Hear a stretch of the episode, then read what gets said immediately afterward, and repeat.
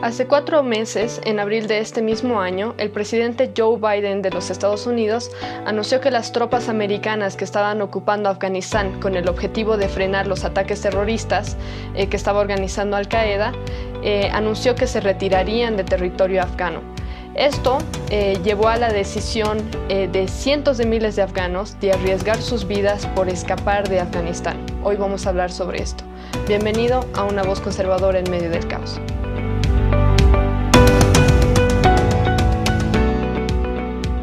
Bueno, antes de, antes de que Estados Unidos ocupara Afganistán, Afganistán estaba siendo ocupada por eh, el grupo terrorista el Talibán.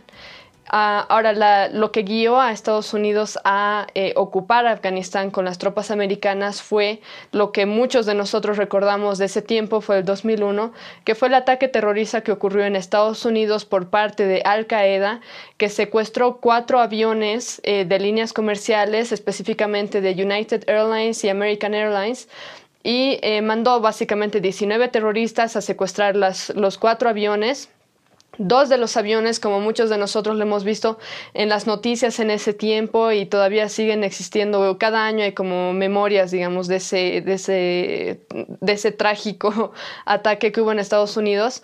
Dos de los aviones chocaron contra las Torres Gemelas, lo cual dejó en total 2.573 personas muertas. Entre ellas no solamente hubieron civiles, sino también policías, bomberos y otras personas que estaban cerca. Eh, después también hubo un avión que se chocó contra el Pentágono en, Washington, que dejó 184 personas muertas. Y por último, el otro avión secuestrado no logró chocar en contra de ningún edificio ni nada, simplemente se estrelló en contra del suelo, pero mató a los 40 pasajeros que estaban en el, vuelo comercial. Eh, se conoce actualmente que del 75 al 80% de las personas que murieron eh, fueron varones. Eh, con tal razón, ante este ataque terrorista tan frontal de Al Qaeda hacia, hacia los Estados Unidos, Estados Unidos, que en ese tiempo estaba siendo gobernado por George Bush, eh, decidió ocupar territorio afgano con el objetivo de evitar este tipo de cosas e investigar en tres fases.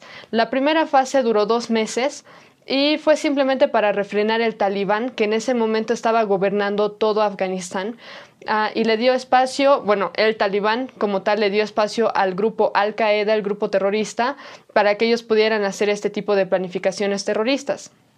Eh, la segunda fase de la ocupación en Afganistán eh, fue del 2002 al 2008 y en este se implementó estrategias de Estados Unidos para poder reconstruir las, instituciones de eh, Afganistán, porque ya que estaba bajo el gobierno de el talibán, todo estaba destruido y necesitaban rehacer, digamos, la, la democracia en Afganistán para que la gente pueda vivir más tranquila.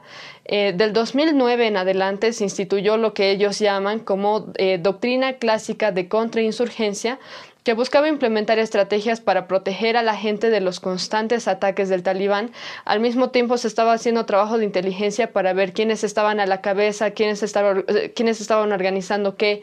y fue una, se dice que fue la guerra más larga que tuvo Estados Unidos en el tiempo que estuvo ocupando Afganistán que duró desde el 2001 hasta el 2021. Ya en la gestión de Obama, que fue el, anterior presidente, eh, bueno, hace dos gestiones ya, eh, ya se venía planeando que las tropas americanas salgan de eh, Afganistán. En la gestión de Trump también se estaba planificando que las tropas pudieran ya dejar Afganistán de una vez por todas. pero es, es, algo que fue muy complejo políticamente Ahora, lo que es importante definir es qué es exactamente el talibán que estaba ocupando Afganistán en ese tiempo, hasta el 2021. Eh, digo hasta el 2001 específicamente, el talibán es una facción política y religiosa ultraconservadora que lo que quiere principalmente es institucionalizar el Islam en Afganistán eh, y están dedicados mucho a hacer esto de la guerra santa, que ellos conocen como jihad. La guerra santa es básicamente obligar a todo el mundo a que acepten el Islam como religión, eh, de forma que ellos la impongan. No es algo que ellos quieren predicar y que la gente se convierta a su religión, sino que la quieren imponer. Ah, y según ellos, em, a los que más tienen que atacar es a los infieles, es decir, a todo aquel que no sea musulmán. Afganistán, eh, si algunos saben tal vez un poco de historia, estuvo ocupada por la Unión Soviética hasta eh, en 1989.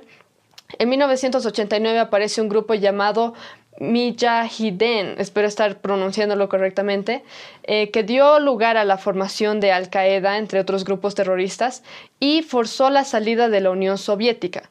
Entonces, desde 1989 hasta 1994, básicamente no había un gobierno en Afganistán, por lo que este grupo, el Mujahideen, eh, ellos son los que pusieron como un gobierno transitorio en Afganistán hasta que ya haya un gobierno eh, permanente, ¿no? Ahora fue en 1994 que todavía había un gobierno transitorio que las cosas se pusieron mucho peor de lo que estaban antes porque empezaron a haber conflictos armados.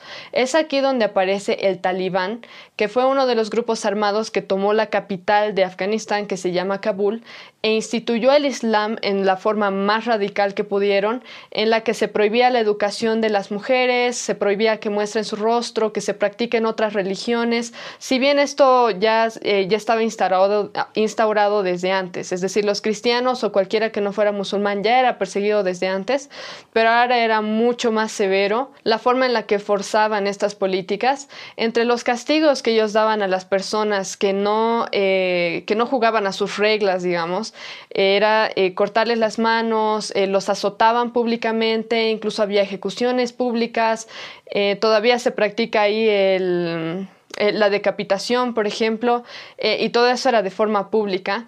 Eh, Al Qaeda formalmente, o mejor dicho, em, el talibán entró oficialmente a, gobernar todo Afganistán desde 1996 hasta el 2001 y con la ayuda de Al Qaeda es que ocuparon el, el 90% de Afganistán para el 2001, que es cuando se planeó el ataque a los Estados Unidos y es en el 2001 cuando Estados Unidos entra a Afganistán para controlar a los grupos terroristas que estaban atacando a otros países. El plan original que tuvo George Bush, que era el presidente que estaba en ese tiempo en Estados Unidos, fue eh, principalmente desmantelar al grupo terrorista Al Qaeda, eh, por lo que demandó al talibán, en ese tiempo estaba como líder Mohammad Omar, eh, que entregara a todos los miembros de Al Qaeda que estaban ocultos o que estaban residiendo en Afganistán pero Mohammad Omar, por supuesto, se rehusó a entregar a los, a los que eran parte de Al Qaeda, que estaban en su territorio.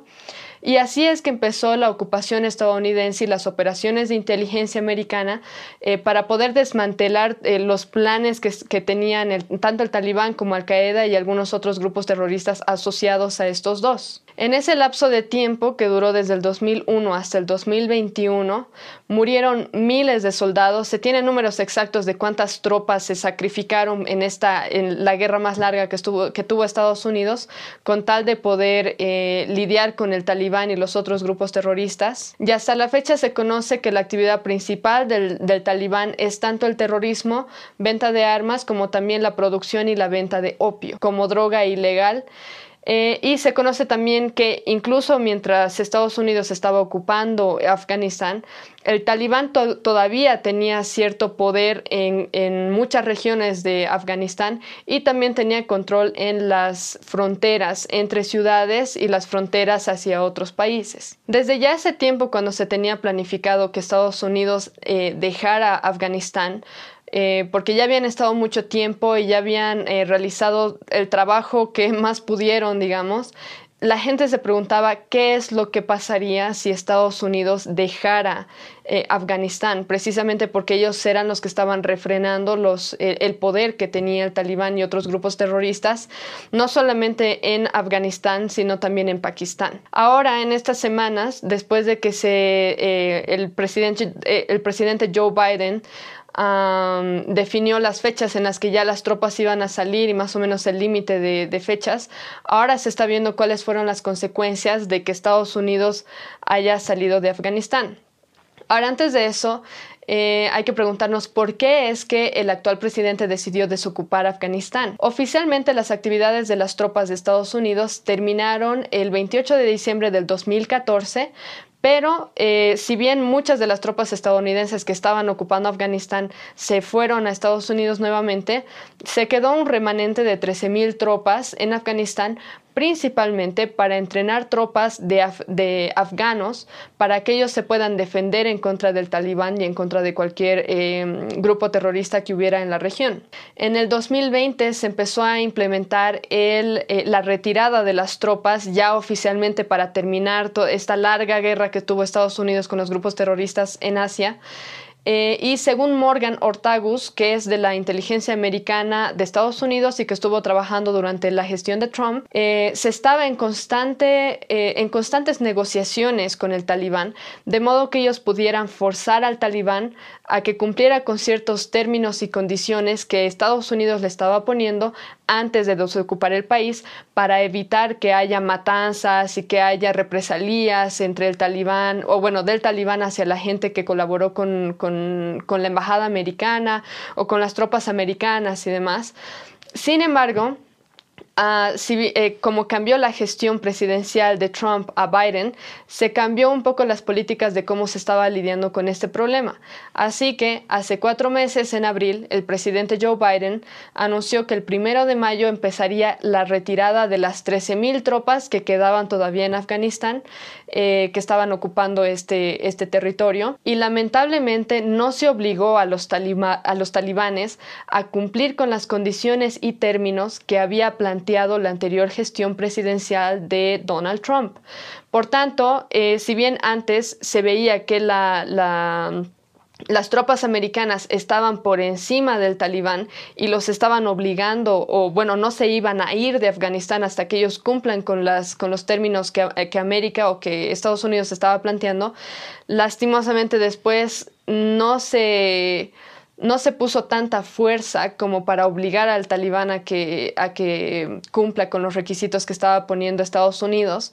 Eh, según Morgan Ortagus, lo ideal hubiera sido que los talibanes cumplan con todos los términos y solo entonces Estados Unidos se retirara de Afganistán para evitar los problemas que estamos viendo ahora. Y a pesar de que el gobierno alega que se tomó en cuenta todas las cosas que podían salir mal y todo eso, eh, se sabe que no fue tanto así y resulta evidente por todos los líos que hubo y que los vamos a mencionar un poco después, pero también porque em, cuando se empezaron a retirar las tropas, el talibán empezó a tomar poder de muchas regiones de Afganistán y no se le dio suficiente tiempo a Estados Unidos para que retire para comenzar a todas sus tropas, ni a todos los, ciudadanos americanos que estaban en Afganistán, ni a todos los afganos que habían colaborado con la inteligencia americana para desmantelar a los grupos terroristas de estas regiones. Eh, sin mencionar que también se dejaron millones de dólares en armamento de guerra que ahora será utilizado probablemente por el talibán o tal vez serán entregados a los aliados del talibán. Como consecuencia, el, talibán básicamente tomó Afganistán en menos de una semana de que se fue a Estados Unidos, ya, o sea, retiró todas sus tropas y según el gobierno estadounidense, esto parecía muy improbable. Ahora eh, se tiene en conferencias de prensa por ejemplo, del 8 de julio, eh, que el presidente Biden aseguró que Afganistán no iba a caer en manos del talibán, eh, porque se habían tomado 20 años para comenzar para desmantelar los grupos terroristas y, ver cómo trabajan y todo eso, pero a su vez también se tomaron el tiempo de entrenar a soldados. Ahora, lo que dice Joe Biden él dice que había, eh, habían 300.000 soldados afganos entrenados por los Estados Unidos que iban a tener que pelear con solamente 75 mil afganos del talibán. Y es por eso que él pensaba que no iba a ser posible que el talibán tome poder de todo Afganistán en poco tiempo como se ha visto. El secretario de Estado Anthony Blinken aseguró lo siguiente en el 7 de julio, es decir, un día antes de la conferencia de prensa de Biden. Él dijo, no nos retiramos, nos quedamos. La embajada se va a quedar nuestros programas se quedan. Si hay un deterioro significativo en la seguridad, no creo que sea algo que suceda de un viernes a un lunes. El 11 de mayo, eh, después de 10 días exactamente de que empezaron a retirarse las tropas oficialmente de Afganistán, el talibán ya empezó a ocupar Afganistán. Hace exactamente 12 días, el 15 de agosto de 2021, todo Afganistán cayó en manos del talibán nuevamente. Como ustedes pueden ver en el mapa que están viendo en, la pantalla, y si no lo están viendo se los voy a describir un poco, se tiene más o menos en, en, naranja oscuro las regiones que estaban siendo ya dominadas por el talibán mientras Estados Unidos estaba ocupando Afganistán.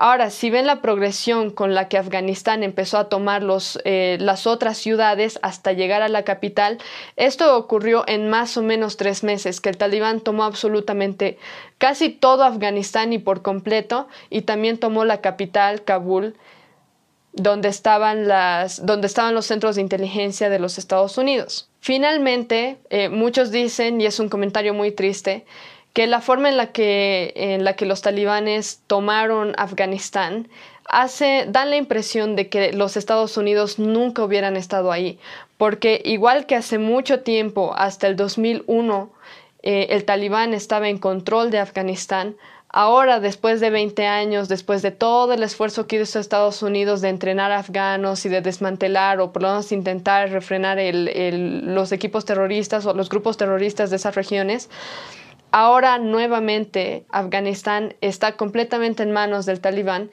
y obviamente van a volver a eh, instaurar las reglas que ellos ya habían puesto. Es como que de 1996 al 2001 ya dieron una muestra de cómo ellos querían eh, gobernar Afganistán y cuál era el plan que tenían ellos de también empezar a dominar otras regiones. Ahora, si ustedes se preguntan cómo reaccionó la gente en Afganistán, a que el talibán esté tomando poder de todo el país, pueden ver los siguientes videos que son muy tristes. Se los voy a describir un poco a los que no están. Ah, primeramente hay, un video en el que se ve miles de afganos, miles, corriendo por el aeropuerto intentando entrar en algún avión de los que ya se estaban yendo a los Estados Unidos. Después de todo lo que estuvo pasando, en especial durante estas semanas de agosto, todos los vuelos comerciales fueron cancelados en, Afganistán y solamente hubo vuelos que estuvieran eh, retirando a personas de Afganistán para llevarlos a algún lugar seguro como refugiados o llevarse a ciudadanos americanos a sus países. Y como ven, habían miles de miles de afganos intentando entrar a toda costa a cualquier avión. En el siguiente video ustedes pueden ver eh, hombres corriendo al lado de los aviones trepándose en las ruedas de los aviones o en donde sea que se podían agarrar. Y lastimosamente muchos de ellos, por la desesperación, obviamente uno no piensa bien cuando está desesperado, pero se treparon al avión y ya cuando el avión despegó, muchos de ellos se cayeron y obviamente murieron porque cayeron de, de gran altura. Hubo algunos cuerpos que fueron encontrados en los compartimentos de las ruedas de los, de los aviones, lo cual es muy triste Ah, después también ustedes pueden ver estas imágenes que son... Aquí hay un video de una niña que les está pidiendo, llorando a los, a los estadounidenses que por favor se la lleven, porque saben cómo es vivir bajo un gobierno como el talibán y es algo insoportable y lo vamos a ver más adelante.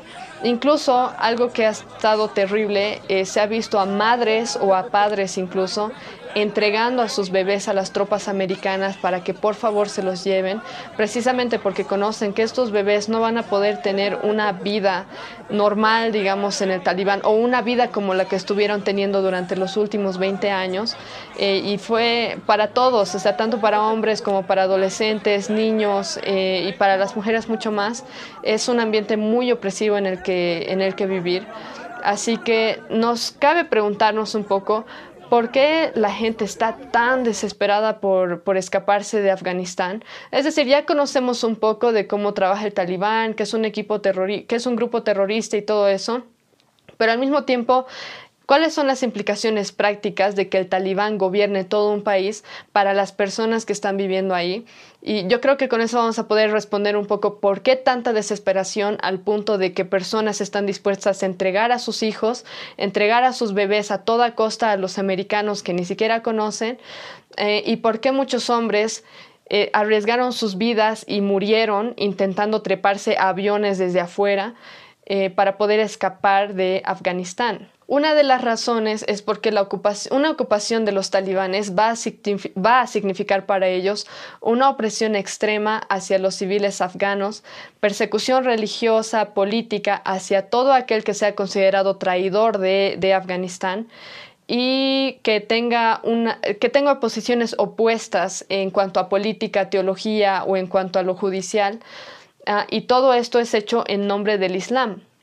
Ahora, para los que piensan, porque hay, muchos que dicen eso, para los que piensan que el Islam en realidad no es tan radical y que en realidad tal vez es simplemente el grupo eh, terrorista que lo está haciendo tan radical y todo eso, en realidad no es así. Eh, y bueno, como ustedes saben, como ya les había comentado, el talibán lo que está buscando es institucionalizar el Islam. Así que es importante conocer lo siguiente acerca del Islam como tal y los textos sagrados que ellos tienen que le llaman Corán, eh, para que vean más o menos que la religión del Islam, que fue fundada en el 610 después de Cristo por Mahoma, eh, sigue siendo exactamente igual que al principio y eso es lo que asusta más y vamos a ver las características después. Ah, pero es importante que noten lo siguiente. Los textos eh, del Corán, a diferencia de textos como la Biblia, por ejemplo, que fue traducida varias veces y por tanto tuvo un proceso en el que podrían haber habido errores de traducción o de interpretación y demás, el Corán fue mantenido eh, en, árabe, que fue el idioma original en, el que se lo escribió, fue mantenido como tal desde el principio hasta el día de hoy. Es decir, no hubo procesos de copiado, bueno, procesos de copiado sí, pero procesos de traducción a otros idiomas no. Incluso musulmanes dicen que ellos, si bien algunos no hablan, no hablan árabe, por ejemplo, hay algunos, eh, hay uno muy conocido que no me acuerdo exactamente el nombre, pero él dice que él eh, siendo de Pakistán, no hablaba árabe, sino que hablaba urdu y algunas otras eh, lenguas nativas de allá. Eh, tenía que aprender árabe específicamente para poder leer en Corán y para poder hacer sus rezos cinco veces al día en árabe pero no era que él, eh, que él hablaba el idioma árabe. Entonces, que se haya mantenido el mensaje desde el principio tal cual y se, y se sigue estudiando los textos originales, digamos, em, es lo que te muestra que la religión que se practicaba en ese tiempo es exactamente la religión que se practica en este tiempo. Ahora lo que van a ver es que hay muchos que defienden el Islam, que, van, que, que dicen, defienden la idea de que en realidad el Corán defiende a la mujer y que en realidad no es una religión violenta. Pero el mismo Corán, si ustedes lo leen, dice otra cosa. Así que vamos a leer algunos pasajes para ilustrar este punto. Y antes de eso, déjenme decirles lo siguiente. Ah, si queremos saber exactamente qué dice el Corán sobre alguna cosa, lo mejor es directamente ir al Corán y ver qué dice el Corán antes que ir a alguna otra fuente que critique el Corán o algo por el estilo para hacer eh, para que tenga más sentido el análisis. Así que vamos a ver algunos pasajes de lo que dice el Corán, primeramente acerca de las mujeres, porque hay, hay muchas, incluso hay mujeres eh, eh, musulmanas que defienden que el Corán en realidad no oprime a la mujer, que es una mala interpretación del Corán. Eh, lo cual no es cierto cuando uno lee el Corán y cómo se refieren a la mujer cuando, cuando hablan de ella. En el capítulo 4.34, por ejemplo, que es uno de los que más se ha analizado por exégetas musulmanes y demás, eh, dice lo siguiente. Los hombres son los protectores y mantenedores de las mujeres, ya que Alá les ha dado a ellos ventajas sobre los otros, y porque gastan de su riqueza. Las buenas mujeres son obedientes y guardan lo que Alá quiere que guarden. En cuanto a aquellas de quienes temes la deslealtad o desobediencia, esto es como si Alá les o Mahoma les estuviera hablando a los varones. En cuanto a aquellas de quienes temes la deslealtad u, desobediencia, amonéstalas, abandónalas en sus camas y luego golpéalas o azótalas. Pero si te obedecen, no busques camino contra ellas. Alá es sublime, grande. Eso es lo que dice. Ahora, como les decía, hay mujeres que incluso toman este mismo pasaje y dicen que en realidad está siendo mal interpretado, porque obviamente para poder entenderlo en nuestro idioma, yo ahora lo estoy leyendo en español, pero han tenido que traducirlo del texto árabe original al inglés. Entonces, ellas dicen que al momento de traducirlo al inglés, en realidad se está malinterpretando lo que decía originalmente. Pero hay muchos otros pasajes que siguen hablando sobre la mujer de una forma que las denigra. Por ejemplo, el capítulo 4 del 11 al 12 dice que la mujer recibirá la herencia de herencia la mitad de lo que recibiría un hombre, como si ella valiera menos. Y ya sea su hermano o su esposo, en caso de la muerte del cónyuge, en, en, cualquier caso ella siempre va a recibir la mitad de la herencia o la mitad de lo que le tocaría a un varón. De igual modo, en el capítulo 2, versículo 282, dice que el testimonio de una mujer vale la mitad de lo que vale el testimonio de un hombre en, en temas judiciales. El capítulo 43 del 15 al 19 hace referencia a que las mujeres no pueden debatir. Hay exégetas que han analizado estos pasajes, lo que dicen es los intentan como que analizar por qué el pasaje dice que las mujeres no son aptas para debatir o para ofrecer su opinión. Eh, hay un documento, se los voy a dejar por si les interesa a algunos leerlos. Eh, se intenta explicar, de acuerdo a lo que dicen exégetas musulmanes, por qué es esto ellos explican este pasaje diciendo que es porque la estupidez de las mujeres, eh, por la estupidez de las mujeres y, su escasez de intelecto. Algunos, eh, y les voy a poner ahí la nota, es un trabajo en el que se hace una revisión de diferentes exégetas musulmanes acerca de pasajes eh, del Corán eh, ahí dice, algunos agregaron que la razón de la cualidad de pasar desapercibida en las disputas es que a las mujeres se les da poco intelecto, una porción menor de herencia y menos fe que los hombres. Por todo lado la mujer es menos que un varón. Otro exégeta expande un poco el segundo punto que están viendo en la pantalla, que dice deficiencias esenciales de la mujer. Esa es la explicación que se le da a por qué la mujer no puede debatir. Eh, una exegeta expande en este punto y dice, las deficiencias fundamentales de la mujer, los adornos usados por las mujeres son un signo de las deficiencias, algunos escribieron que el uso excesivo de adornos en lugar de usarlos moderadamente es una deficiencia. Algunos usan palabras ofensivas para las mujeres para defender, para defender a Alá y a los ángeles. Y dicen lo siguiente, los infieles cometieron tres blasfemias. Primero, atribuyeron hijos a Alá. En segundo lugar, le atribuyeron el tipo inferior de niño, es decir, una niña. En tercer lugar, consideran que los ángeles son mujeres. Esto, según los exegetas musulmanes, es una humillación y una ofensa para los ángeles, el simplemente pensar que ellos podrían ser mujeres. El capítulo 4.24 indica o habla sobre la poligamia que es tan conocida dentro de, de la religión del Islam eh, le es permitido al hombre casarse con cualquier mujer que caiga en sus manos, incluyendo no solamente las mujeres que están por ahí, sino las mujeres que podrían ser esclavas o que podrían ser sirvientas o que son eh, prisioneras de guerra o alguna cosa así excepto, eh, y es la única prohibición que tienen, que no se pueden casar con mujeres que ya sean casadas. Lastimosamente esto las pone más o menos en una posición eh, de esclavas sexuales, más o menos. Eh, otros pasajes que corroboran esto, y los pueden revisar si ustedes desean, son el capítulo 4, versículo 3, donde se permite que los hombres se casen con muchachas huérfanas, es decir, las, las mujeres que están en alguna situación vulnerable eh, son las que podrían ser tomadas en casamiento básicamente en, estado de esclavas. Em, después, el capítulo 33, versículo 50, se enumera la cantidad de esposas que tiene Mahoma, incluyendo familiares, esclavas e incluyendo niñas. En el capítulo 33, versículo 51, se permite a los varones que ellos las dejen o se divorcien de ellas por cualquier cosa que ellos, eh, que ellos piensen y después también que se vuelvan a casar con ellas.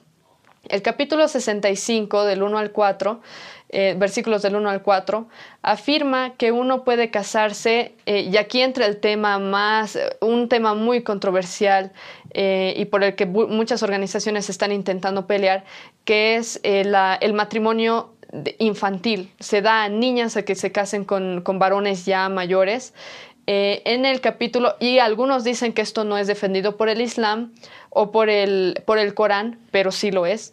El capítulo 65 del 1 al 4 dice que un hombre puede casarse tanto con mujeres que ya están en una edad madura como con niñas que están en la prepubertad, poniendo como excusa para divorciarse el que una mujer haya llegado a la menopausia, más o menos ahí te da los parámetros.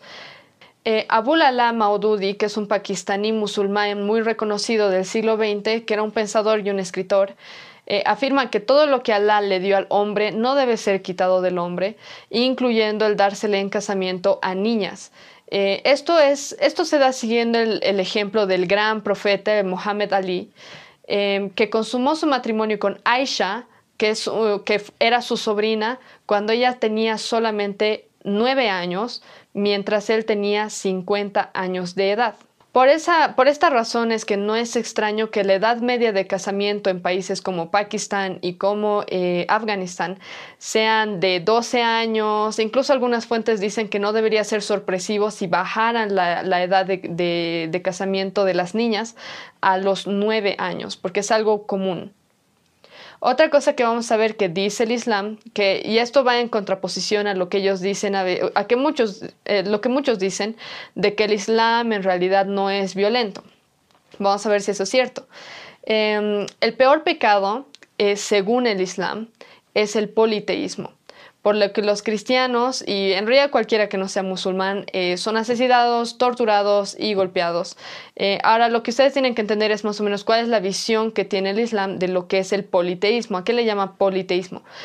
El hecho de que los cristianos crean que existe Dios y que existe Cristo y que Cristo es Dios y que existe el Espíritu Santo, ya es politeísmo, porque creemos que Dios existe en tres personas y estamos alegando o diciendo que Cristo mismo es Dios. Ahora, los musulmanes sí creen en Cristo, pero creen que fue un profeta más de los muchos que hubo. Eh, y es por eso que para ellos, o según el, gran profeta del, del Corán, el que escribió el Corán, eh, es que el politeísmo es una posición teológica que está tan en contra del Islam. El Islam cree directamente en el monoteísmo, que existe solamente un Dios, lo que excluye a Cristo de, la deidad que, es, eh, que se dice que tiene en la Biblia. Eh, y es por eso que los cristianos son tan odiados y cuando sea que los encuentran los torturan y los matan, incluso en ejecuciones públicas. Y el Corán mismo dice que es un mandato el matar a los que son politeístas o a los que son infieles. Muchas veces a los que no son musulmanes en general ah, se hace referencia en el Corán como eh, con la palabra infieles. Ahora, una, una, cosa que quiero recalcar es lo siguiente. Cuando ustedes leen el Corán y estos capítulos que les estoy leyendo, no es cuando, como cuando ustedes leen el Éxodo, por ejemplo, en la Biblia.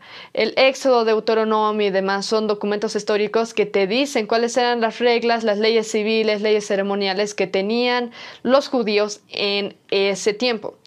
Esto que estamos leyendo del Corán es literalmente el mandato que da Alá por medio del profeta eh, Mohammed Ali, eh, el mandato que Alá mismo da a los musulmanes. Entonces son mandatos que se deberían seguir hasta el día de hoy. Y es por eso que les decía que hasta el día de hoy el, Islam que se predicaba en el 600 días después de Cristo se sigue predicando exactamente lo mismo en, en sus textos árabes. El capítulo 9, versículo 5 del Corán dice, cuando hayan pasado los meses sagrados, mata a los politeístas donde quiera que los encuentres y capturar, captúralos, sítialos, acéchalos en cada emboscada. Pero si se arrepienten y realizan las oraciones y pagan la limosna, déjenlos seguir su camino. Alá es indulgente, misericordioso. Básicamente lo que dice es maten a los que no son musulmanes a menos que ellos se conviertan a la religión del Islam. El capítulo 47 del 4 al 6 dice lo siguiente. Cuando te encuentras con aquellos que no creen, golpéalos en el cuello. Luego, cuando los hayas encaminado, átalos firmemente. Luego libéralos por gracia o por rescate hasta que la guerra ponga sus cargas. Así Alá hubiera querido. Él mismo podría haberlos derrotado, pero así prueba a algunos de ustedes por medio de otros. En cuanto a los que mueren en el camino de Alá, él no permitirá que sus obras se desperdicien. Él los guiará y mejora su estado de ánimo y los admitirá en el paraíso que Él ha identificado para ellos. Al mismo tiempo que Alá está mandando a que literalmente se mate, se golpee a los, a los que son politeístas, eh, en especial a los cristianos que tienen este, este conflicto teológico de que creen que eh, Cristo es Dios, ah, se justifican también los ataques suicidas. Aquí mismo dice que Alá eh, no dejará que se desperdicien las, las, obras de aquellos que mueran por seguir el camino de Alá. Ahora, lo que es, lo que es interesante es que el islamismo eh, se impone, no se predica. Hay algo interesante es que incluso cuando, cuando musulmanes salen de Afganistán, de Pakistán o cualquier otro país que sea eh, musulmán, predominantemente, cuando llegan a otros países como Francia, en Europa hay muchos refugiados que son musulmanes, ellos no cambian sus tradiciones ni se adaptan a la cultura del país como tal, sino que siguen con sus, con sus mismas tradiciones. Sigues viendo a las mujeres usando las cosas que cubren sus cabezas, sus burcas y demás. En Francia, eh, tal vez algunos han sabido esto, intentaron prohibir el uso de burcas con la idea de ayudar a las mujeres musulmanas para que no sean oprimidas con la vestimenta que les obligan a llevar y no lo lograron. Las mujeres musulmanas siguen teniendo que usar burkas en, en Francia. El capítulo 48, versículo 29 del Corán dice, Muhammad es el mensajero de Alá. Los que están con él son severos con los incrédulos, pero compasivos entre ellos. Esta es la gran diferencia que existe entre una religión como el Islam y una religión como el cristianismo, que está basado en la Biblia. La Biblia te dice que tú tienes que amar a tu vecino, Tienes que amar a Dios por sobre todas las cosas y tienes que amar incluso a tus enemigos. No te da nunca una excusa de, golpear o vengarte ni nada por el estilo. El Islam, por el otro lado, literalmente pide a los, a los seguidores del Islam que ellos sean severos con los incrédulos, que cuando encuentren incrédulos los maten, eh, a menos que se conviertan al Islam, eh, y demás. Entonces, y eh, las únicas personas con las que puedes ser realmente compasivo son con las personas que pertenecen al Islam. Otros pasajes que enseñan lo mismo son el capítulo 3, versículo 151, el capítulo 2, eh, versículo 191 que dice que la recompensa de los infieles, de los politeístas, los cristianos y cualquier otro, es la muerte. Como pueden ver ustedes mismos, entonces, como ya lo mencioné, el Islam no es una religión que se predica, es una religión que se impone y siempre fue así desde los principios. Entonces, con esto ya vemos que el talibán lo que quiere, como ya lo había mencionado antes, lo que quiere es institucionalizar el islamismo, es decir, todo lo que acabamos eh, de leer en cuanto a, en cuanto a las mujeres, en cuanto a los infieles eh, y demás. Entonces, eh, cuando se dice que el Islam de hecho honra a la mujer, no es verdad porque acabamos de leer que se la toma como si fuera propiedad del hombre. En algunos pasajes incluso dice que el hombre, si la mujer desobedece, el hombre tiene todo el derecho de azotarla. Eh, a las mujeres se las azota en público en, en Afganistán. Y también hemos visto que es una religión violenta, por más que algunos digan que no lo es. En, la misma, en el mismo Corán dice que se debe matar a los incrédulos, azotarlos, a menos que se conviertan al Islam. Ahora, aparte de eso, eh, algo que los afganos ya saben es que el talibán esté, el hecho de que el talibán esté de nuevo al poder de, de Afganistán implica que van a retroceder a todo lo que vivieron desde 1996 hasta el 2001, donde las mujeres no podían estudiar, eran vistas como propiedad, tal como lo dice el Islam, los cristianos eran asesinados por todo lado. Aún así, en este tiempo de ocupación estadounidense, igual los cristianos eran asesinados, pero ahora va a ser aún peor. Los varones son abusados y los hombres son obligados a cumplir con los estándares del Islam, aunque no lo quieran. Ahora, lo interesante es que si ustedes ven entrevistas con el talibán, porque hay algunas fuentes, por ejemplo, Al-Sajir Ba, creo, es una, es una fuente de noticias eh, de Asia, logró tener una entrevista con el talibán, es que eh, si bien todos ya saben lo que el talibán quiere y que quiere institucionalizar el Islam y todo eso, ellos al mismo tiempo mienten cuando aparecen en televisión diciendo que quieren igualdad de género, que las mujeres van a tener un rol activo en la sociedad, que van a tener acceso a la educación, que van a poder salir solas, eh, que nadie va a ser perseguido, que quieren libre expresión y cosas así. Pero al mismo tiempo dicen que todo esto se va a llevar a cabo siempre y cuando vaya de acuerdo con el Islam lo cual es una contradicción completamente. Ahora aquí es donde se ve un problema fundamental.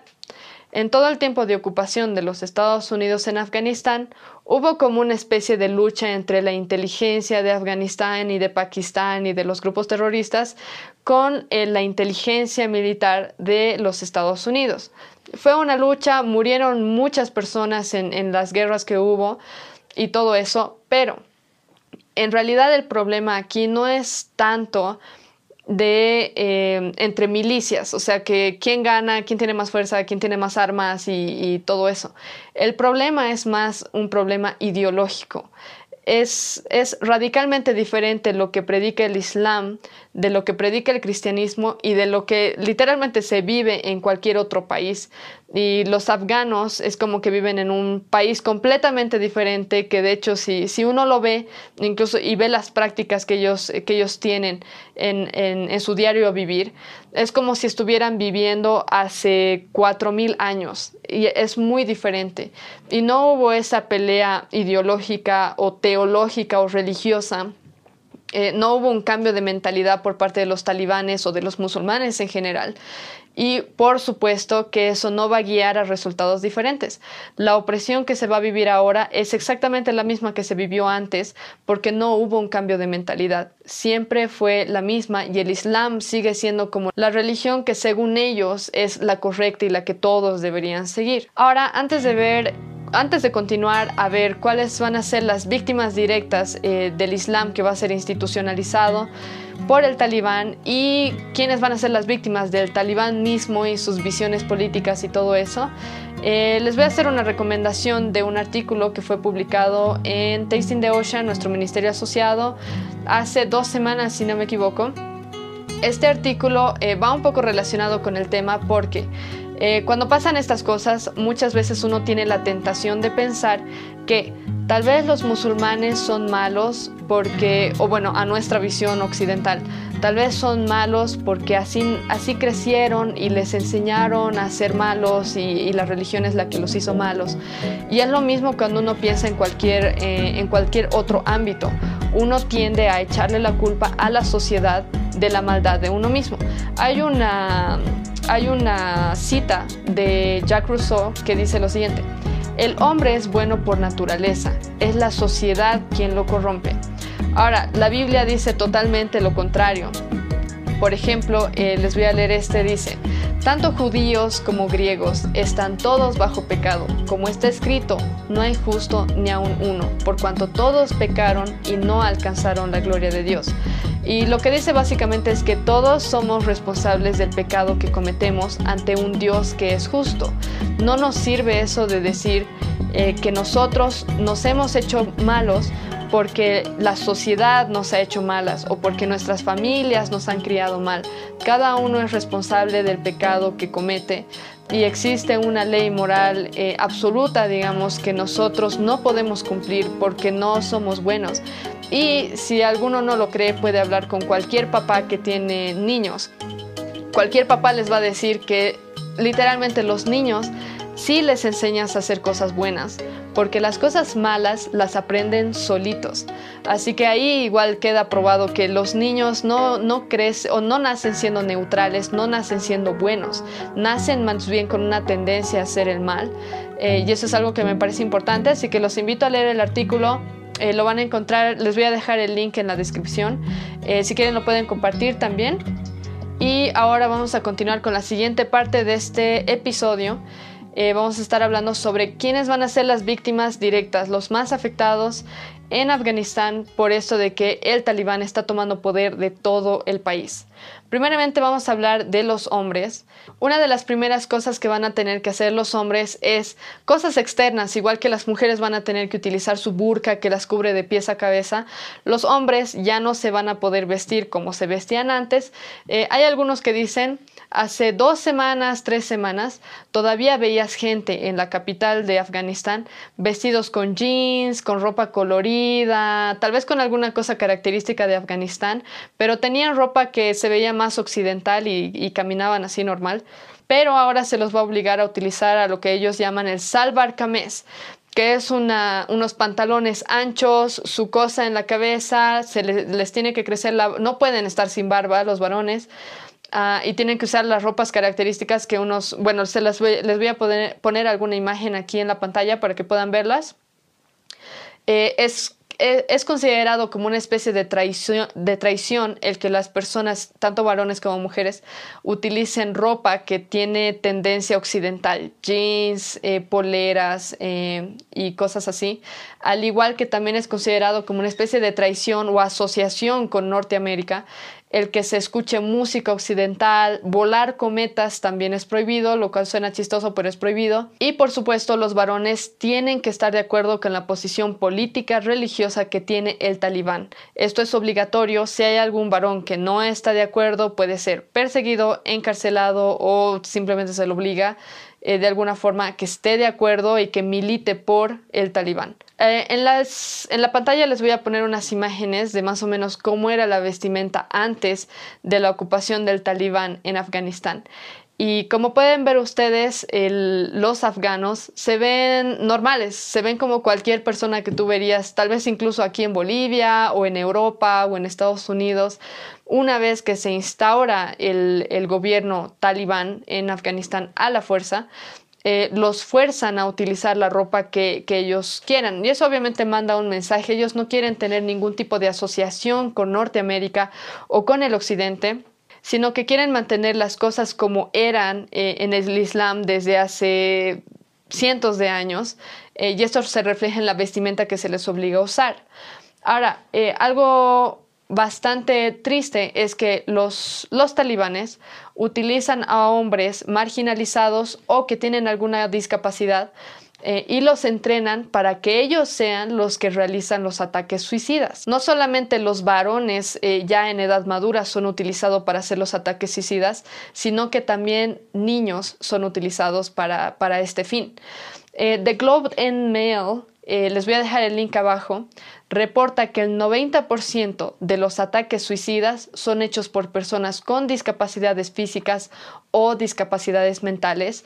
Algunos análisis forenses que se han realizado a los que han realizado ataques suicidas han logrado identificar más o menos cuál es el patrón de personas, de varones que se utiliza para realizar este tipo de ataques. Normalmente son hombres que tienen distrofia muscular, dedos amputados, tienen ceguera, enfermedades de la piel o también aquellos que tienen enfermedades mentales. El talibán busca principalmente a hombres que, cumplan con los siguientes requisitos para poder entrenarlos para que, sea, para que hagan los ataques suicidas. Normalmente son hombres que son pobres, que son marginalizados o que, son o que tienen algún tipo de discapacidad. Se dice que a muchos de ellos se les paga a muchos de ellos también se los engaña porque como hay muchos que tienen enfermedades mentales o afecciones neurológicas que no les permiten entender lo que están haciendo, simplemente se los engaña. Eh, y la OMS afirma incluso que hasta el 50% de la población tiene alguna forma de discapacidad mental. El Ministerio de Salud de Afganistán mismo reconoce que hasta el 85% de, las de la población en Afganistán tiene algún tipo de afección mental. Así que ah, es como que el talibán tiene un montón de gente de la que escoger para entrenarlos para hacer ataques suicidas y se los utiliza de ese modo. Extrañamente, y esto es conocido por los que hacen análisis forenses, extrañamente es que los mismos talibanes, los mismos soldados talibanes, los que realizan los ataques suicidas. Supuestamente los ataques suicidas se hacen con la idea de que uno se suicida y se va con Alá y vive en el paraíso y todo eso, pero extrañamente esto ocurre, de que los talibanes u otros eh, grupos terroristas como Al Qaeda, ISIS y demás, extrañamente ellos mismos realizan estos ataques, sino que utilizan a personas que están en una posición vulnerable para que hagan este tipo de ataques y pues son ellos los que se mueren, los que se sacrifican a veces sin saber lo que están haciendo. Hasta el momento se conoce que murieron 13 personas, por lo menos esos fueron los reportes iniciales de hoy día. Eh, pero hace como dos horas volví a ver las noticias y resulta que murieron docenas de personas y por las investigaciones que se realizó no fue precisamente el talibán el que realizó el ataque eh, suicida, sino el grupo terrorista ISIS con el que está asociado el talibán. Ahora vamos a pasar a ver cuáles van a ser las consecuencias, cómo van a ser afectadas las mujeres en Afganistán a raíz de que el talibán esté gobernando el país. Em, para comenzar les voy a mostrar una imagen. Ah, estaba pensando mostrarles el video completo. Eh, es un video, si no me equivoco, de unos 30 segundos, 40 segundos, pero es tan perturbador, te hace sentir enfermo solamente ver el video, em, pero ha, sido publicado por varias fuentes, incluyendo por Fox News, porque eso muestra más o menos cuál es el trato que reciben las mujeres en Afganistán, no necesariamente bajo un gobierno como el talibán, sino en general bajo una, bajo una religión como el Islam. Y como les decía, el talibán es el que se ocupa de que se cumplan estas reglas. Eh, tal vez eh, cuando no están siendo gobernados por ellos, el, Islam o los, los musulmanes, los varones musulmanes, eh, no, ponen, no son tan rigurosos o tan rígidos con, con algunas de las reglas. Eh, pero bueno, en la imagen lo que ustedes pueden ver es una mujer que está vestida de azul de pies a cabeza, que es la forma en la que se tienen que vestir ellas eh, de acuerdo al Islam eh, o de acuerdo a las reglas que ellos tienen. y esta mujer está siendo azotada por un varón, está con una cosa negra, si ustedes pueden ver, no sé exactamente de qué material será la cosa, eh, pero eh, está siendo azotada, es azotada por lo menos unas 10 veces durante el video eh, y esta mujer está gritando mientras le están golpeando, se le está azotando de forma pública. Ustedes pueden ver un poco en la imagen que hay decenas de hombres que están alrededor de la mujer que está siendo azotada y nadie intenta defenderla, ni se levanta para decir nada. Incluso en el momento en el que la mujer ya se está retirando después de ser golpeada, eh, pareciera como que a nadie le importa, como si fuera algo normal.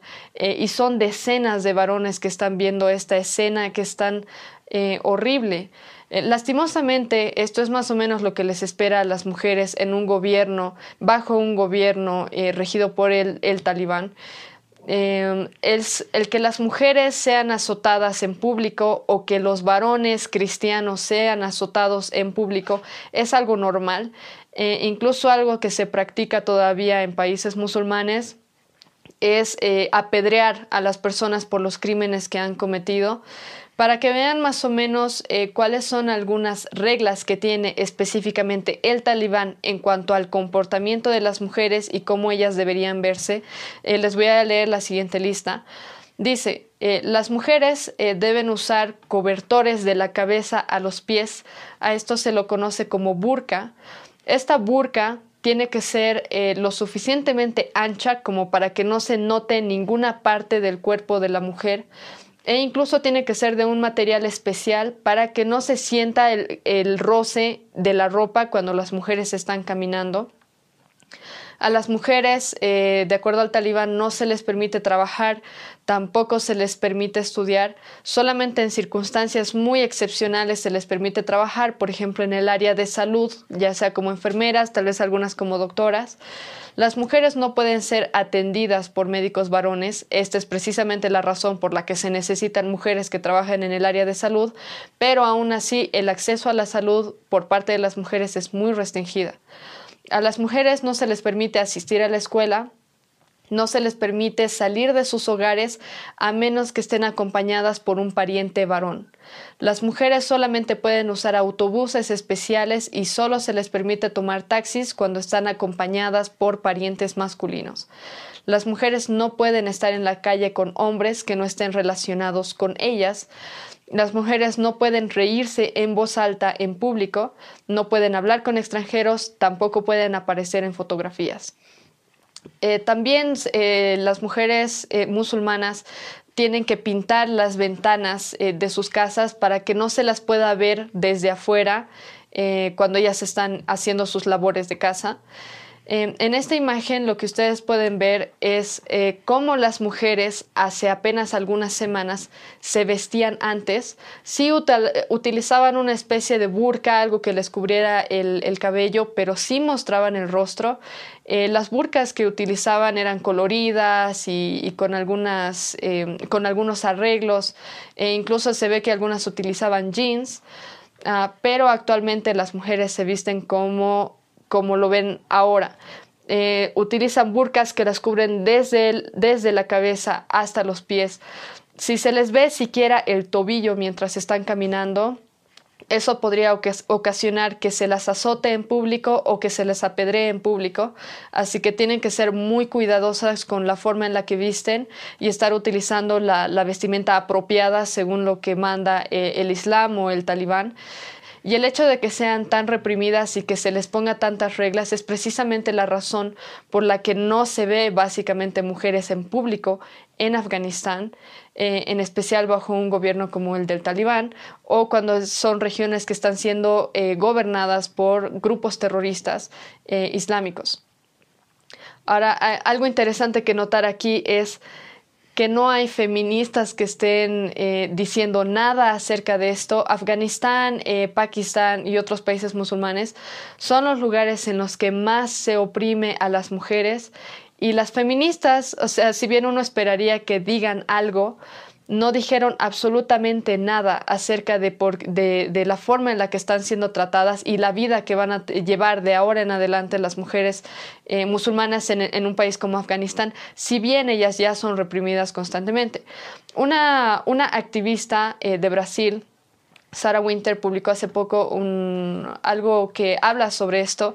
Eh, dice que hace, hace tiempo, no sé exactamente dónde, pero voy a encontrar el, el, post donde ella publicó eso. Eh, dice que sí hubo personas, mujeres, eh, que se atrevieron a protestar en contra del islamismo y la forma en la que tratan a las mujeres. si no me equivoco, fueron dos mujeres que entraron, dos o tal vez más, que entraron a una mezquita y protestaron en contra de, las, eh, de la forma en la que se oprime a la mujer en países como Afganistán. No sé exactamente dónde era la mezquita, pero los hombres que estaban en, las mezquita, en la mezquita eh, las golpearon. Una de las mujeres eh, que protestó, que se atrevió a protestar, incluso perdió los dientes porque la golpearon mucho. Y a partir de esa, de esa escena y de ese tipo de trato que recibieron por protestar en contra de algo que es injusto, eh, las feministas o nadie se atrevió a protestar más. Y una reflexión que daba Sarah Winter que me parece interesante es que ella dice, es fácil protestar contra personas que te van a soportar, contra el catolicismo, contra los cristianos o mostrarte así tan desafiante, digamos, en contra de una sociedad que te va, te va a perdonar, digamos, por lo que estás haciendo eh, o que en todo caso no va a reaccionar de forma violenta como lo hicieron los musulmanes eh, con esas mujeres que se atrevieron a protestar. Aquí en Bolivia, en muchos lugares en Latinoamérica, vemos que las feministas van, pintan, eh, pintan monumentos a la luz del día, nadie les dice nada, no se les da multa, los ciudadanos no dicen nada y todo eso. pero cuando se trata de protestar contra una, un sistema o una religión que realmente oprime a las mujeres, ahí sí es que no se pronuncian para nada, no se ha visto grupos de feministas protestando en las embajadas de los de países musulmanes, nada, y tampoco se las ve pronunciarse en línea eh, para hablar sobre, las, pues sobre estas mujeres que están siendo terriblemente oprimidas, eh, no se ve mucho eso. Otro grupo de personas eh, que está siendo que va a ser oprimido y que ya es eh, oprimido por, eh, por países musulmanes, en especial Pakistán y Afganistán, son los niños varones y adolescentes varones. No solo el talibán, sino la cultura musulmana en general, tiene una tradición antigua a la que se llama los bailes de los bacha basi. Bacha significa niño, basi significa jugar en conjunto se, significaría como jugar con los niños. Eh, estos son, eh, es una tradición en la que se entrena a niños varones y adolescentes varones para bailar para otros hombres y para ser prostituidos y se los hace vestir como mujeres. Como las mujeres son tan son oprimidas, pero al mismo tiempo son protegidas. O sea, tienen que estar en su casa, tienen su marido, su marido tiene como cinco esposas, la mujer no puede salir de su casa sin el varón. Eh, entonces, básicamente no se ve mujeres en las calles. Eh, es penado por ley el que un varón eh, viole a una mujer eh, a menos que sea una mujer que sea como una especie de esclava sexual o que sea una prisionera de guerra o alguien en una situación muy vulnerable, pero en general es penado por ley que un hombre viole a una mujer o que abuse de ella sexualmente eh, si no está casado con ella.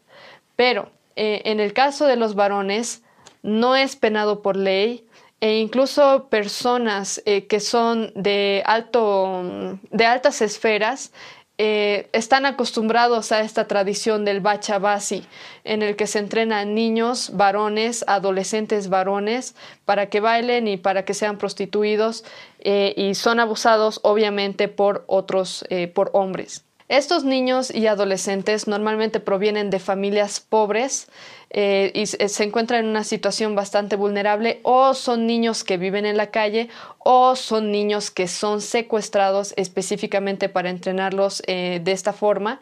Algunos de estos niños, muchos de estos niños eh, y adolescentes son asesinados por las personas que abusan de ellos o que las... es como si fueran propiedad de algún otro varón, varón mayor. Eh, en especial esos de altas, de, altas esferas, eh, muchas veces son asesinados por estos varones, ah, pero también algunas veces cuando las familias se enteran de que un niño está siendo usado como bachabasi, eh, las familias mismas asesinan a sus propios niños, a sus propios hijos, a sus propios hermanos, porque es una deshonra para ellos que un niño esté siendo abusado por un, por un varón o que esté, utilizado, esté siendo utilizado para la prostitución. Ahora lo, triste es que el Islam como tal condena el homosexualismo hasta el punto de que los homosexuales en, países islámicos son apedreados en las calles eh, y tienen directamente pena de muerte o en el mejor de los casos eh, son puestos en prisiones. Pero al mismo tiempo que el homosexualismo es penado con muerte en estos países musulmanes, eh, estos varones de altas esferas se dan la libertad de ellos tener sus propios bachabasi, los niños prostituidos eh, disfrazados de mujeres, y no se les dice nada. El gobierno, el sistema judicial no se ocupa de proteger a estos niños eh, y obviamente las cosas se ponen mucho peor cuando tienes personas como los del talibán que también están acostumbrados a esto de los bachabasi u otros grupos terroristas a los que nadie les va a decir nada por las cosas que están haciendo. Existe un documental que se llama eh, Dancing Boys of Afghanistan, eh, que fue realizado en el 2010. Eh, es un documental de una hora más o menos, en el que se describe la vida de algunos niños que están siendo entrenados como bachabasi y se habla con algunos de los hombres de altas esferas que son los que poseen, o sea, es parte de su propiedad eh, estos niños eh, bachabasi eh, y los prostituyen y ganan dinero con ellos, organizan fiestas y cosas así. Y es algo, es un tema bastante tabú, incluso dentro de la, de la cultura de Afganistán, pero es algo normal. hay otro documental, este fue realizado en Pakistán, en el que se dice que un, 90 un 95% de los varones eh, están hablando, en este caso hacen un estudio dentro de la comunidad de los choferes de buses. Eh, un 95% de los choferes de buses considera que abusar de niños sexualmente, de niños varones, eh, es algo completamente normal. Es algo bien grotesco incluso de hablar y me ha enfermado averiguar esas cosas, eh, pero es algo que pasa y es algo muy común, en especial que, tiene como víctimas, en especial a niños que son pobres o niños de bajos recursos, niños de familias que tienen problemas eh, y otras cosas. Y aparte de todo esto, tanto niños varones como también muchas niñas eh, sufren asesinatos por honor eh, violencia intrafamiliar, abuso sexual y los niños específicamente, aparte de que muchos son abusados sexualmente y todo eso, son obligados o son reclutados para entrenarlos en el uso de armas eh, y al mismo tiempo se los explota sexualmente. Eh, el trabajo infantil en países como Afganistán es bastante común en especial en los varones, y esto se va a acrecentar con esto de que el gobierno vaya a ser liderado por los talibanes. Otro grupo que es muy afectado por esto de los talibanes, en realidad siempre son un grupo que es afectado y siempre son personas que son asesinadas y torturadas por eh, los musulmanes, son los cristianos. Eh, en un rango del 1 al 100, eh, de acuerdo a la página Open Doors USA, Em, en un rango del 1 al 100, en el que el 100 eh, es el número más alto en cuanto a la persecución de los cristianos, Afganistán eh, tiene una puntuación de 94, o sea, casi en el tope. El único país que está a la par de Afganistán en cuanto a la persecución de cristianos es Corea del Norte, en el que no se permite ningún tipo de iglesia, ni predicación, ni la entrada de Biblias, ni nada de eso. Eh, Open Doors USA dice lo siguiente acerca de la vida eh, en Afganistán, de los cristianos, de los pocos cristianos que hay ahí. Eh, lo que dice es lo siguiente, lo pueden ver en pantalla.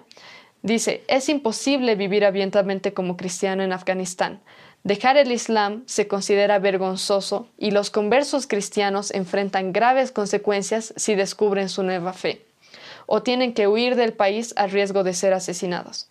Si la familia de un cristiano descubre que se ha convertido, su familia, clan o tribu, tiene que salvar su honor repudiando al creyente o incluso matándolo.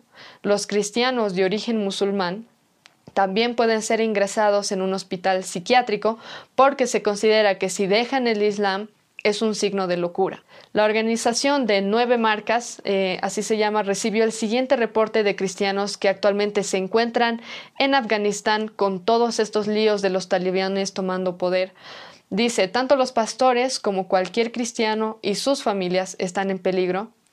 Tienen problemas saliendo del país por las visas, vuelos cancelados y todo eso y básicamente están ocultos en casas esperando al momento en el que venga el talibán a tocarles la puerta para y encontrarlos y, y ejecutarlos de forma pública.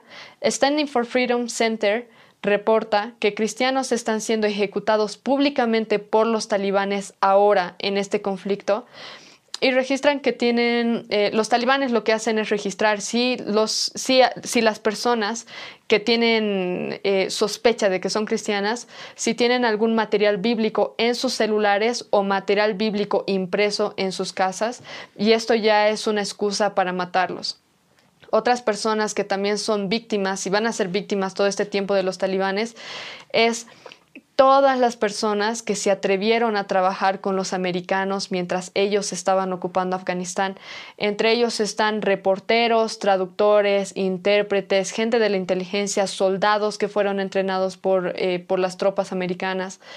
Y todos los que no se alineen básicamente con el talibán son los que van a ser víctimas del talibán, lo que les va a ganar ser que se les corte la mano, eh, es un castigo común, que se los apedree, que se los azote, que se los mete en prisión, que se los decapite o algún otro tipo de castigo.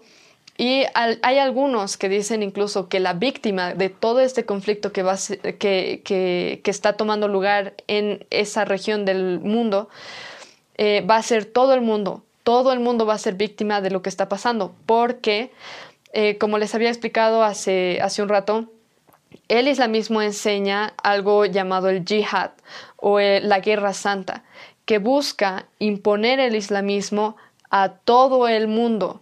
No es, eh, incluso desde tiempos antiguos, los grupos musulmanes nunca fueron a conquistar un lugar pensando en adaptarse a la religión del lugar o adaptarse a las costumbres del lugar. Siempre que los musulmanes van a algún país o colonizan algún país o conquistan alguna región, es para imponer su religión, para imponer sus prácticas, para imponer sus costumbres. No es considerando lo que los demás creen, lo que los demás piensan y todo eso. A eso hay que añadirle el hecho de que mientras algunos países, eh, como muchos países en Europa, eh, Japón, China, eh, y bueno, esperemos que Latinoamérica no llegue a eso, pero mientras que muchos países de estos tienen problemas con eso de que la gente tiene muy pocos hijos, por tanto no se puede renovar la población. Los musulmanes tienen decenas de hijos. Un varón simplemente puede tener decenas de hijos. ¿Por qué?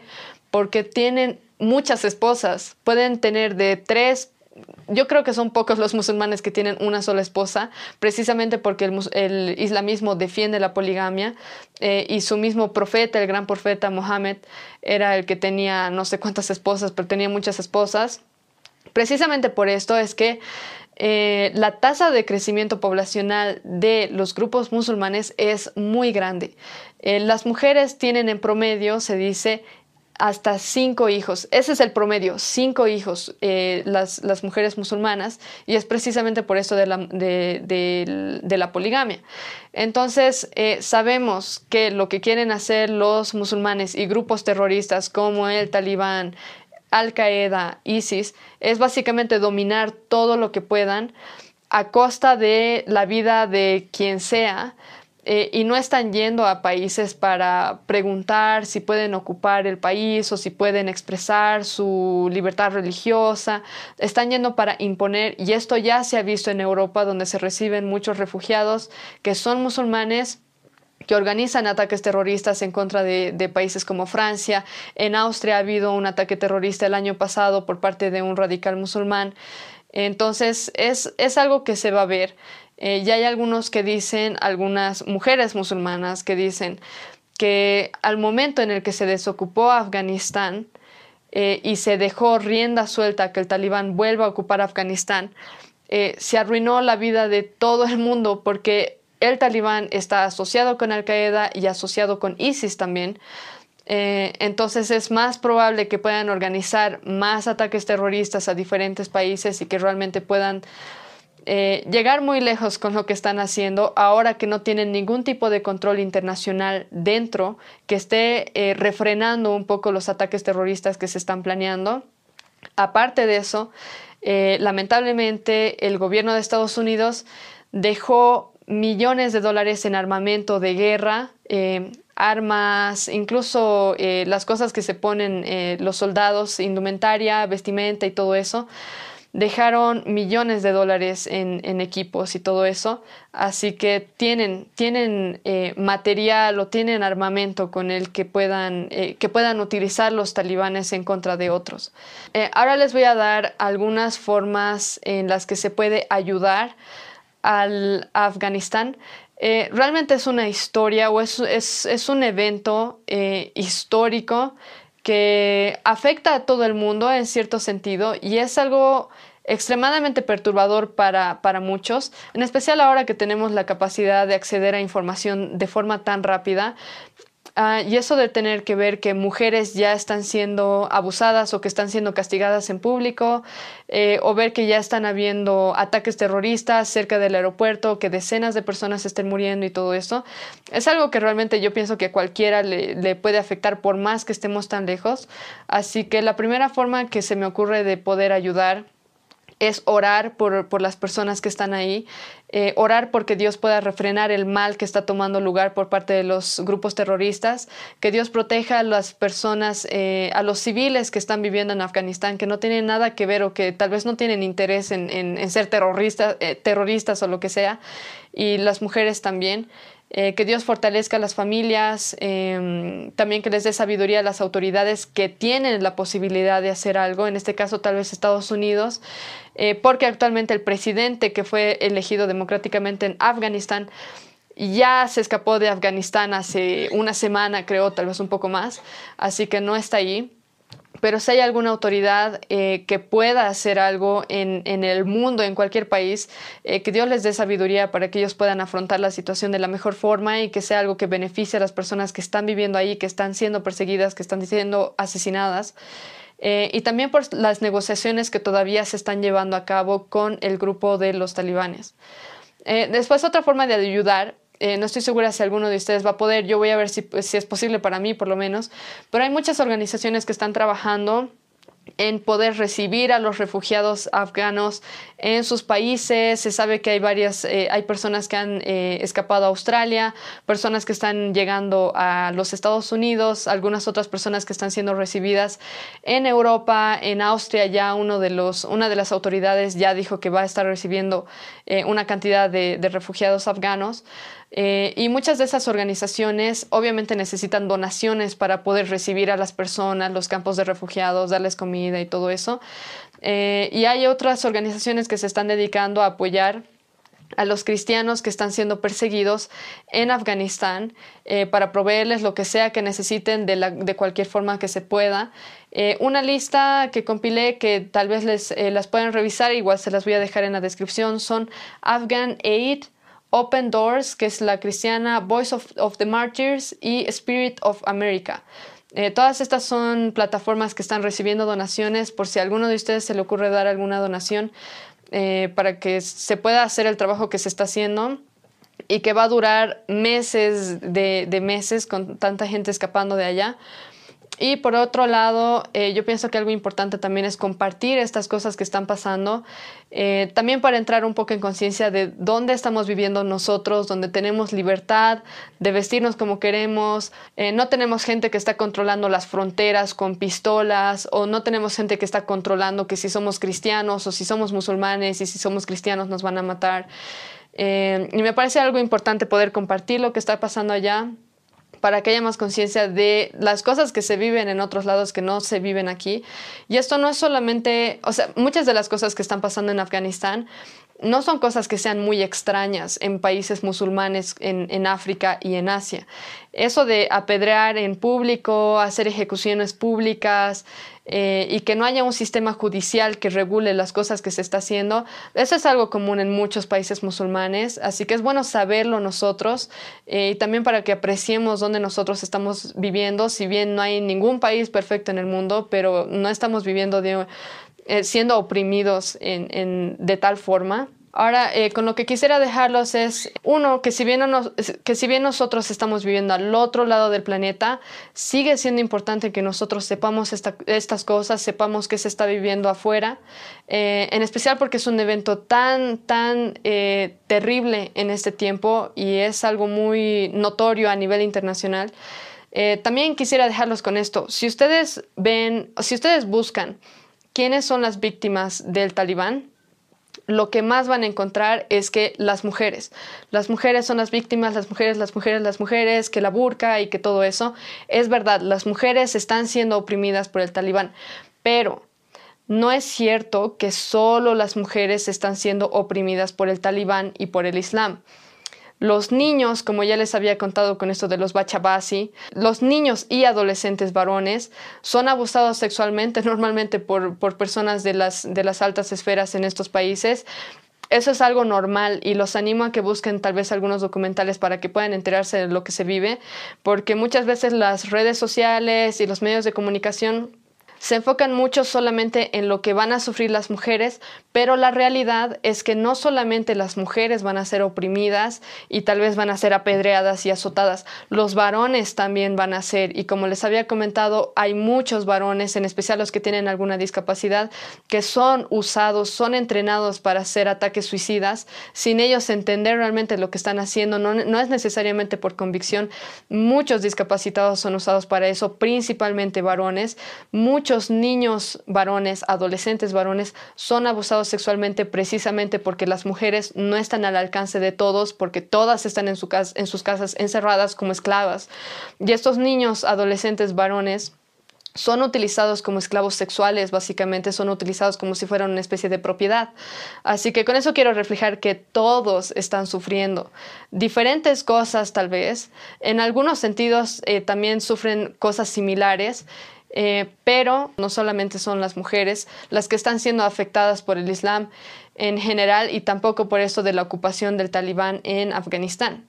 Ahora, ante toda, ante toda esta injusticia que se está viendo y que está tan a la luz de todo el mundo y al alcance de todo el mundo, eh, sabemos y debemos saber que al final hay un Dios justo, que es el que va a juzgar todas las cosas, todas las injusticias que se están cometiendo en contra de los, de los grupos más vulnerables. Es Dios el que va a hacer, eh, el, que va, el que va a hacer justicia al final y es el que protege a los que son, a los que son vulnerables. Así que si bien estamos viendo tantas cosas malas pasar, podemos confiar en que al final sí va a haber justicia, porque Dios va a hacer justicia eterna, eh, y todas las personas que están haciendo mal van a pagar por las cosas que están haciendo. Y también nosotros podemos agradecer porque nosotros no vivimos en un sistema así, en el que no podemos hacer básicamente nada. Eh, y al mismo tiempo, como les comentaba hace un rato, es, una, es un llamado a que nosotros mantengamos la libertad que tenemos. Al mismo tiempo, sabiendo que hay tantos cristianos que están siendo asesinados, eh, ejecutados públicamente en Afganistán y en, otros países musulmanes también, hay algo importante que dice la Biblia acerca de estas cosas que, pasan, porque sí dice la Biblia que los cristianos van a ser perseguidos. Eso es algo real y los cristianos son perseguidos en muchos lugares, asesinados, torturados, rechazados y demás. Eh, pero algo que la Biblia dice, que está en Mateo 10, 28, eh, es, dice, no temáis a los que matan el cuerpo, mas el alma no pueden matar. Temed más bien a aquel que puede destruir el alma y el cuerpo en el infierno. Es decir, Dios nos dice que no hay que temer a nadie que pueda hacer daño a nuestro cuerpo físico, sino solo a aquel que puede hacer daño, digamos, o puede condenar nuestra alma. Y el único que puede condenar nuestra alma es Dios mismo. Dios es soberano sobre nuestras vidas y sobre nuestro destino eterno, y solo a Él le debemos temer como cristianos, y de hecho todos los demás también. Eh, si los musulmanes temieran que hay un Dios justo y que Él los va a juzgar, probablemente no actuarían de la forma en la que lo están haciendo. Pero al mismo tiempo que Dios es justo y que Él va a juzgar y que nosotros estamos en sus manos, todos estamos en sus manos, cristianos y no cristianos, él mismo es el que nos ofrece la salvación por medio de Cristo, cuando nosotros ponemos la, fe en Él, y Él es el que nos puede dar un nuevo corazón. Es decir, su justicia viene atada al amor que tiene Dios por nosotros, y es el que nos ofrece una, vida para, una vía para que podamos ser salvos, y también nos abre los ojos para que podamos ver lo que realmente es la justicia y lo que es verdaderamente el amor. Así que podemos orar para que los cristianos allá también sean fuertes, tengan fortaleza eh, y que ellos puedan morir, porque se sabe que muchos de ellos van a morir. Es una minoría muy pequeña la cantidad de cristianos que hay en Afganistán y los misioneros que se atreven a ir a predicar a un lugar como ese. Así que lamentablemente es muy probable que muchos de ellos mueran. De hecho, ya ha habido casos de cristianos que han sido ejecutados públicamente en Afganistán. Eh, pero esperemos y oremos que Dios les dé la fortaleza para que ellos puedan morir defendiendo el Evangelio. Y como dice eh, la Biblia, uno va a ser perseguido, pero Dios nos sigue llamando a que nosotros amemos a nuestros enemigos. Nunca vamos a responder de una forma vengativa o, de, o, enojándonos o estando o odiando a una persona por más que nos haga daño. Eso es a lo que nos llama Dios, así que esperemos que Dios les recuerde eso y que ellos puedan morir defendiendo el Evangelio. Y mientras tanto que eso sea una llamada de atención a nosotros, que vivimos en un país donde podemos predicar el Evangelio abiertamente y a lo mucho lo que te va a pasar es que la gente te vea raro o que piensen que estás loco o que piensen que eres un fanático religioso o algo así. Eh, incluso cuando predicamos el Evangelio a nuestras familias y todo eso a veces es incómodo o a veces nos rechazan o ya no nos quieren hablar mucho y todo eso, pero no vamos a ser asesinados ejecutados públicamente, no vamos a ser decapitados por estar predicando el Evangelio. Así que que sea una llamada de atención también para nosotros y que nos ayude a recordar que nosotros podemos todavía aquí predicar el Evangelio, amar a nuestro prójimo, amar a Dios y también amar a nuestro enemigo. Eh, quisiera agradecerles por unirse a este episodio. Yo sé que fue muy perturbador, fue muy perturbador también tener que investigar los temas relacionados con, este, con todo este tema de, Afganistán y es algo que está conmoviendo mucho a todos en general porque no solamente son las mujeres las que están sufriendo, niños están sufriendo, eh, mujeres están entregando a sus bebés a las tropas estadounidenses para que se los lleven de, de Afganistán. Entonces es algo que está conmoviendo mucho y con buena razón porque es una injusticia muy es una injusticia muy grande y es donde se está viendo más o menos el desarrollo de los grupos terroristas eh, y da un poco de miedo, por más que estemos aquí lejos, da un poco de miedo de que en algún momento pudiera existir algún grupo de ese tipo que venga a querer dominar países como el nuestro. Eh, y da miedo, pero al mismo tiempo te enseña que hay que confiar en Dios eh, y hay que defender la libertad que tenemos también. Así que espero que les haya dado un buen panorama de lo que se está viviendo allá, cuál ha sido el contexto histórico de por qué Estados Unidos ha llegado a Afganistán, por qué se ha quedado tanto tiempo y exactamente qué está pasando ahora. Eh, también quiero recordarles eh, que ustedes pueden seguirnos por todas nuestras, las, plataformas que tenemos. Eh, algunas de ellas que no sé si las utilizan mucho, pero son Spotify y Google Podcast. Eh, que son plataformas donde simplemente puedes escuchar en vez de tener que ver el formato de video.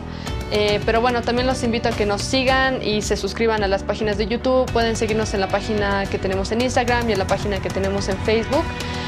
Y también, eh, si ustedes tienen alguna crítica de todos los datos que se les ha dado hoy día, tienen algún comentario o incluso si tuvieran algún dato de cómo más se puede ayudar a Afganistán en esta situación en la que están, que es tan turbia, eh, si tienen algún dato extra o algún comentario más acerca del tema, les invito a dejarlo en los comentarios, en especial cuando tienen alguna referencia bibliográfica, tal vez si alguno de ustedes conoce el Corán mejor que yo o, lo, o se han tomado el tiempo tal vez de estudiarlo un poco más o algunas posiciones que se tienen respecto a que si el Corán es violento y respeta a la mujer o, al revés y todo eso. Eh, yo me voy a alegrar mucho de que me puedan también eh, dar un poco de feedback si alguien tiene algo más de información acerca de eso o alguna opinión. Eh, y bueno, eso es todo por ahora. Espero haber mantenido este episodio un poco más corto que el anterior, que fue de dos horas. Y tuve personas que me escribieron para quejarse de que fue muy largo, extremadamente largo. pero em, pues gracias por unirse. Espero verlos en el próximo episodio. Y que recuerden que solamente la verdad del Evangelio puede hacernos realmente libres.